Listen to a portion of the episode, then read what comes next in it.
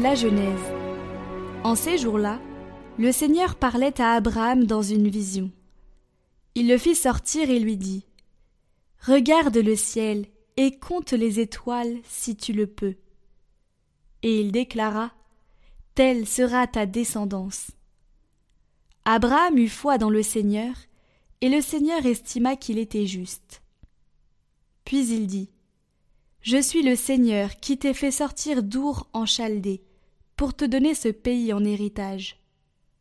Abraham répondit Seigneur mon Dieu, comment vais-je savoir que je l'ai en héritage? Le Seigneur lui dit Prends-moi une génisse de trois ans, une chèvre de trois ans, un bélier de trois ans, une tourterelle et une jeune colombe. Abraham prit tous ces animaux, les partagea en deux, et plaça chaque moitié en face de l'autre. Mais il ne partagea pas les oiseaux. Comme les rapaces descendaient sur les cadavres, Abraham les chassa. Au coucher du soleil, un sommeil mystérieux tomba sur Abraham. Une sombre et profonde frayeur tomba sur lui. Après le coucher du soleil, il y eut des ténèbres épaisses. Alors un brasier fumant et une torche enflammée passèrent entre les morceaux d'animaux. Ce jour-là, le Seigneur conclut une alliance avec Abraham en ces termes À ta descendance, je donne le pays que voici, depuis le torrent d'Égypte jusqu'au grand fleuve, l'Euphrate.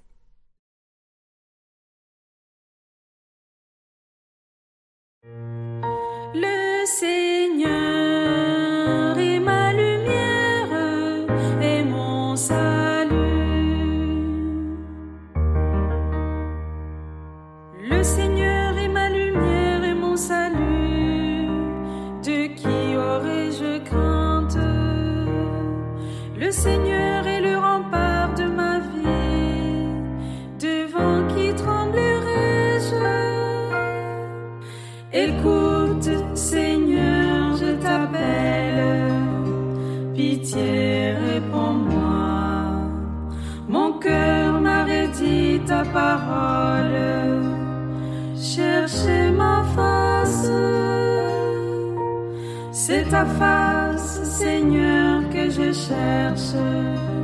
Ne me cache pas ta face. N'écarte pas ton serviteur avec colère. Tu restes mon secours. J'en suis sûr, je verrai les bontés du Seigneur sur la terre des vivants. Espère le Seigneur, sois fort et prends courage. Espère le Seigneur. Le Seigneur est ma lumière et mon salut.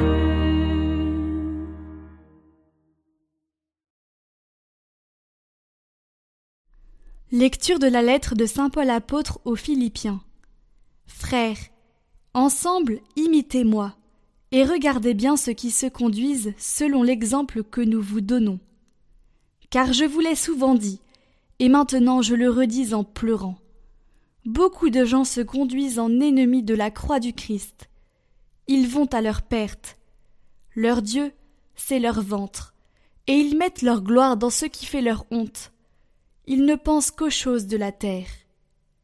Mais nous, nous avons notre citoyenneté dans les cieux, d'où nous attendons comme Sauveur le Seigneur Jésus-Christ, lui qui transformera nos pauvres corps à l'image de son corps glorieux, avec la puissance active qui le rend même capable de tout mettre sous son pouvoir. Ainsi, mes frères bien-aimés pour qui j'ai tant d'affection, vous, ma joie et ma couronne, tenez bon dans le Seigneur, mes bien-aimés.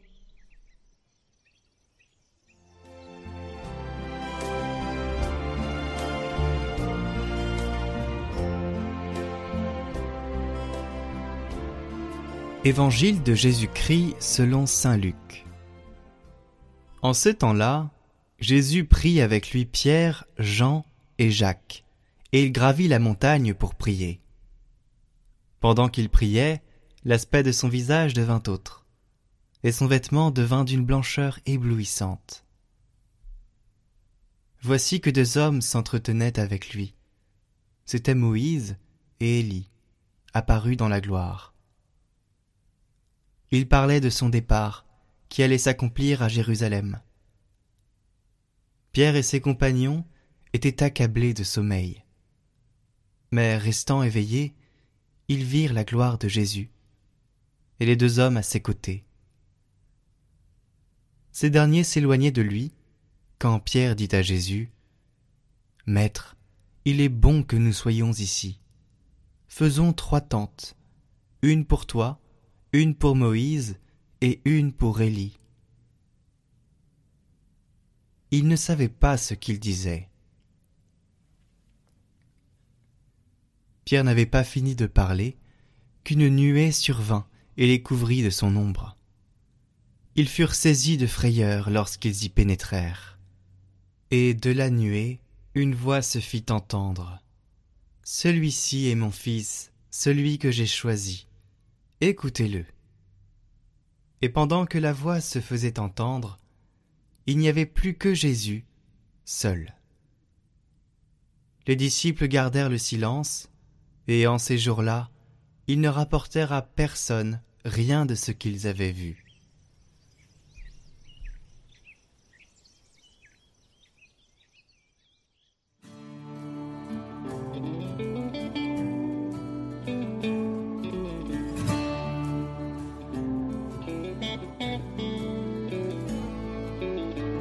Jésus prit avec lui Pierre, Jean et Jacques, et il gravit la montagne pour prier. Chers amis, en ce temps de carême, comme les trois apôtres, nous sommes conduits par Jésus à l'écart pour prier. La prière, cette part essentielle de notre vie chrétienne, c'est notre respiration d'enfant de Dieu qui nous unit à notre Père céleste.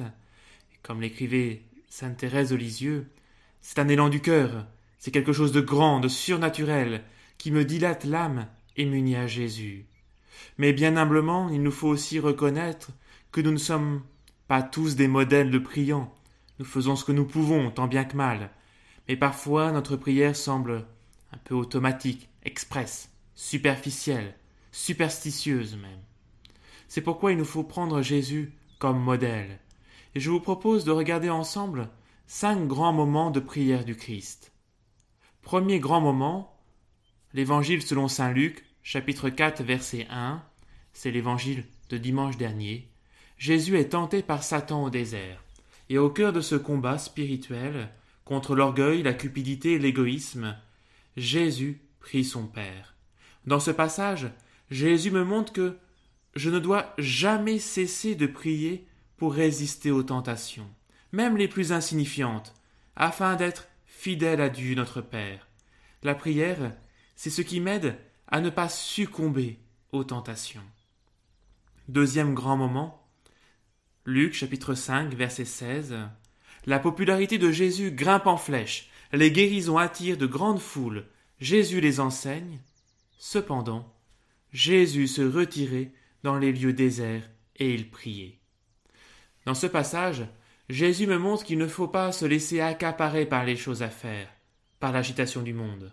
Mais comme lui, je dois apprendre à recevoir et à remercier Dieu notre Père. Je ne suis qu'un humble serviteur. L'action sans prière est activisme prétentieux. La prière, au contraire, fait grandir en moi l'humilité. Je ne possède pas, je reçois. Troisième grand moment, Luc chapitre 6 verset 12. La foule ne cesse de grandir, et Jésus monta dans la montagne pour prier Dieu toute la nuit. Le matin il redescend, et il appelle les douze apôtres. Dans ce passage, Jésus me montre que toute décision doit être pris à la lumière de Dieu notre Père. Je dois me laisser éclairer, guider par lui. Le Seigneur est mon conseiller. Lui seul m'aidera à agir avec sagesse. La prière est donc ce qui m'aide à discerner, à agir selon le cœur de Dieu. Quatrième grand moment, Luc chapitre 9 verset 18, face aux foules qui ne cessent de grandir pour réclamer de nouveaux miracles et face aux pharisiens et autres groupes qui le regardent avec méfiance, et dont certains souhaitent sa mort, Jésus était en prière à l'écart. Dans sa prière, Jésus prend une décision qu'il révèle aux apôtres. Il faut que je monte à Jérusalem, les autorités me refuseront et me mettront à mort, mais mon Père me rendra la vie. Dans ce passage, Jésus assume sa vocation et répond au projet de Dieu notre Père. Et de la même manière, de la même manière, la prière me fera découvrir le projet de Dieu pour ma vie. La prière permet de répondre à sa vocation. Enfin, cinquième grand moment, c'est l'évangile de ce jour. Jésus prit avec lui Pierre, Jean et Jacques, et il gravit la montagne pour prier. Pendant qu'il priait, l'aspect de son visage devint autre, et son vêtement devint d'une blancheur éblouissante. Dans ce passage, Jésus est tellement uni à son Père dans la prière qu'il en apparaît dans toute sa gloire. De même, nous qui sommes pécheurs, la prière nous transforme au plus profond de notre âme. Elle a pour but de nous faire croître vers l'objectif de toute vie, la sainteté. Souvent, on associe la sainteté avec l'absence de certains traits, comme le mensonge, la colère, l'immoralité, ou mieux encore, par la présence des vertus, la bonté, la patience, la générosité, etc. Mais la sainteté réside à la finale dans l'union à Dieu, dans ma proximité avec le Seigneur, qui peu à peu transforme mon âme, change mon visage et me fait rayonner de sa grâce. Alors, je m'arrête là dans les grands moments de la vie du Christ, il y en a d'autres tout aussi importants, mais déjà, nous voyons que pour le Christ, la prière a joué un rôle essentiel dans la vie de Jésus. Et pour nous, qu'attendons-nous de notre vie de prière? Aujourd'hui, nous recevons du Saint-Esprit par cet évangile cette parole du Père. Celui-ci est mon Fils, celui que j'ai choisi, écoutez-le. Et l'évangile de poursuivre. Et pendant que la voix se faisait entendre, il n'y avait plus que Jésus seul. Après ce moment de grâce extraordinaire, on se retrouve dans le réel banal, dans le quotidien ordinaire, et pourtant l'essentiel demeure, ni extase, ni éclat, ni apparition, mais n'être qu'avec Jésus seul, demeurer avec Jésus. En ce temps de carême, suivons le conseil de Dieu notre Père. Écoutons le Christ, écoutons le Christ.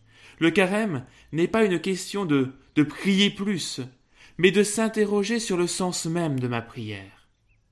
Est-ce que ma prière me permet de résister aux tentations?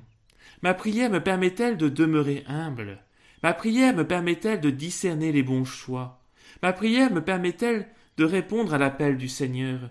Ma prière me permet-elle de me laisser transformer par la grâce Ma prière me permet-elle de, de vivre uni à Jésus Chers amis, comme euh, l'exprimait saint Paul dans la deuxième lecture, nous avons notre citoyenneté dans les cieux. Notre vie doit s'enraciner dans le ciel. Alors je vous invite, chers amis, en cette deuxième semaine de carême, à prendre le temps d'être avec Jésus, à prendre le temps de méditer sur le sens même de la prière. La prière ne change pas Dieu, mais elle change celui qui prie, elle l'enracine dans le ciel. Chers amis, que la bénédiction de Dieu Père, Fils et Saint-Esprit descende sur vous tous et repose à jamais. Amen. Prions pour toutes les intentions déposées en commentaire cette semaine.